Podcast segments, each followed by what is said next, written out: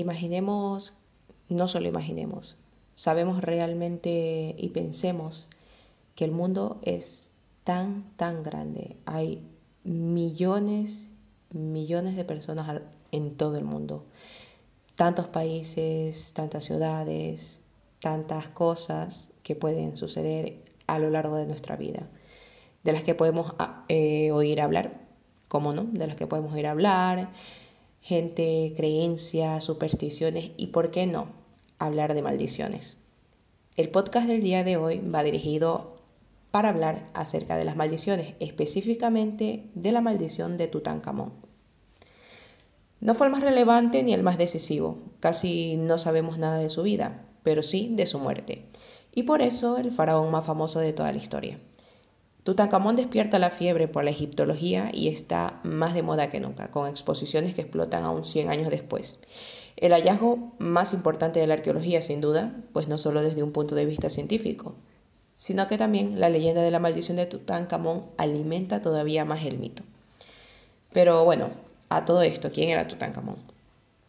Sabemos que murió antes de los 20 años con unos 18-19. Era cojo, se sabe por los bastones encontrados en su tumba y llegó al poder en una época muy convulsa. Su padre había cambiado por completo el régimen y había instaurado el culto a un único dios que se llamaba Atón, el círculo solar. De las pocas decisiones de gobierno que han trascendido de Tutankamón, los historiadores coinciden en que reinstauró la creencia politeísta. Perteneció a la 18 dinastía del Antiguo Egipto y los egiptólogos lo consideran un rey menor porque su mandato duró tan solo 10 años, y accedió al trono siendo un niño, con apenas 9 años. Se casó con su hermana o hermanastra y fue uno de los últimos faraones de su linaje.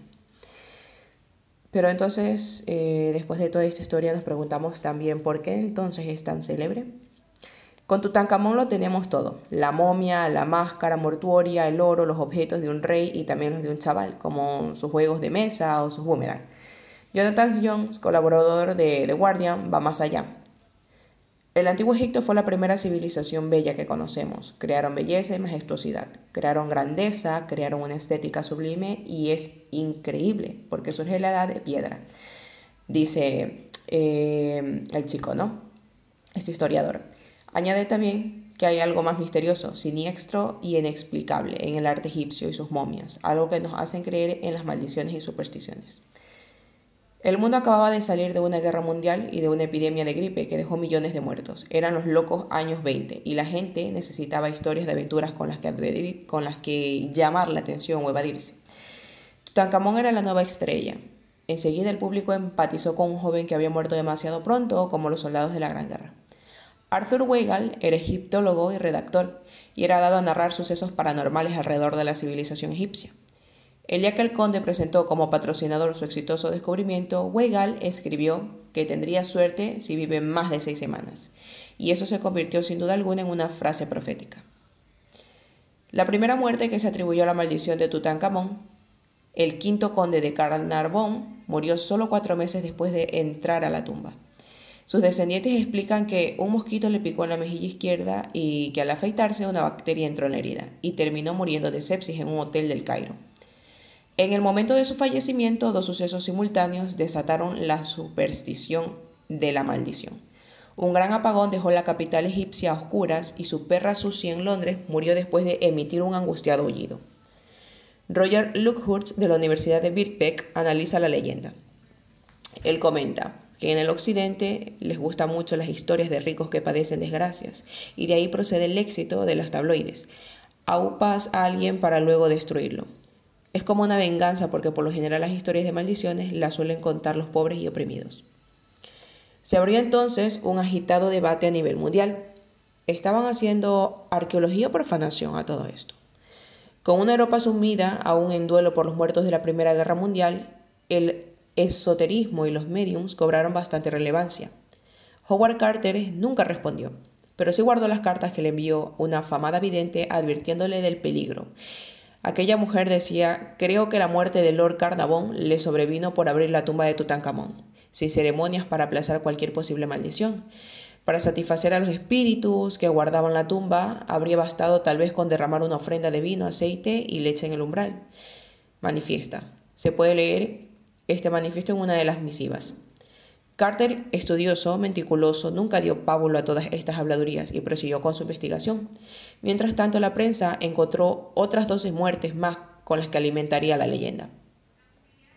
Las muertes relacionadas con la maldición del faraón sucedieron en mayo del 23.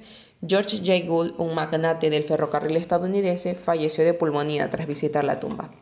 Y en julio, el playboy egipcio Ali Fahmy Bey murió por los disparos de su mujer, tras haber visitado ambos sepulcros del faraón. Arthur C. Mays, que colaboró activamente en las excavaciones un año después, sufrió una crisis tan fuerte que tuvo que marcharse de Egipto. Regresó a Nueva York, donde murió en 1928. La persona que trajo, bueno, que trabajó con Howard Carter para radiografiar algunos objetos del ajuar funerario, Sir Archibald Reid, murió también en enero de 1924. George Benedict, egiptólogo francés, cuando se disponía a inspeccionar la tumba, también resbaló en los escalones y murió en 1926. Asimismo, el secretario de Lord Carnarvon se llamaba Richard Bethel y murió también en unas extrañas circunstancias en el año de 1929.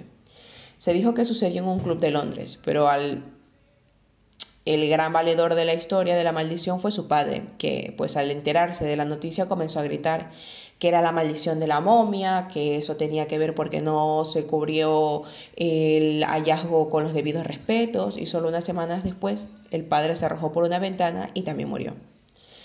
Diez años después ya había 13 muertes relacionadas con la tumba según la prensa y algunos de ellos jamás habían estado en Egipto.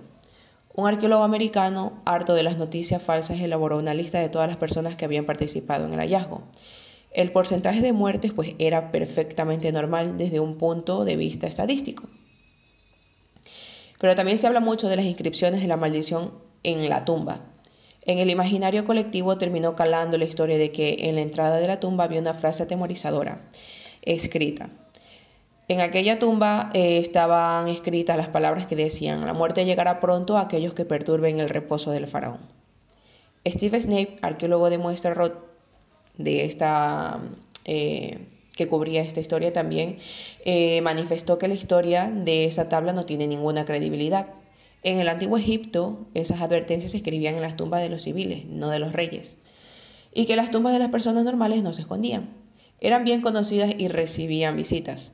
No se dejaban un cuerpo y se olvidaban de él. Era el lugar donde residía su espíritu. Había una cámara funeraria y luego una capilla de ofrendas, y ahí es donde se han encontrado las amenazas.